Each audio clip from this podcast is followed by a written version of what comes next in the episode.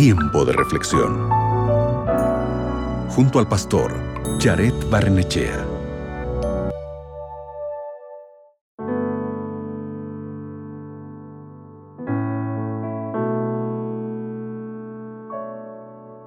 ¿Sabías que según un estudio realizado por el doctor Robert White de la Clínica Mayo en los Estados Unidos, una persona trabaja en promedio nueve horas al día, duerme siete a ocho horas y pasa en actividades de ocio entre tres horas y 45 minutos.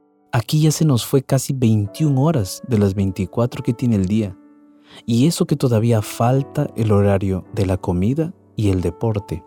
Entonces, piensa conmigo, ¿cuánto tiempo le das al descanso espiritual? ¿Qué tan importante es el descanso espiritual? En la Biblia, en Éxodo capítulo 20, versículo 8 al 11, vemos que uno de los diez mandamientos justamente nos ordena descansar.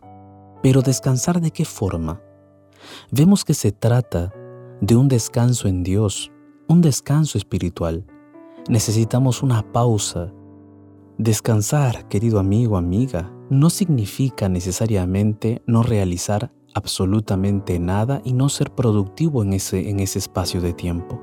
Se trata más bien de restaurar nuestras fuerzas para realizar el trabajo que viene por delante.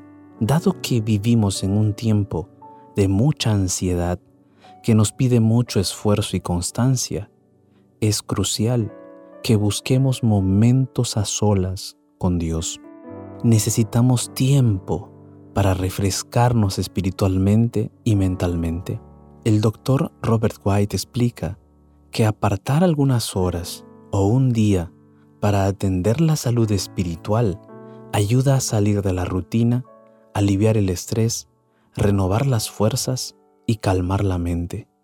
Sobre todo, cuando te preocupas del aspecto espiritual de tu vida, te vuelves más consciente de que el mundo es más grande que tú y así puedes dejar el egoísmo. Por eso, querido amigo, amiga, separa un día para descansar en Dios e incluye dentro de tu rutina diaria momentos para estar a solas con Dios.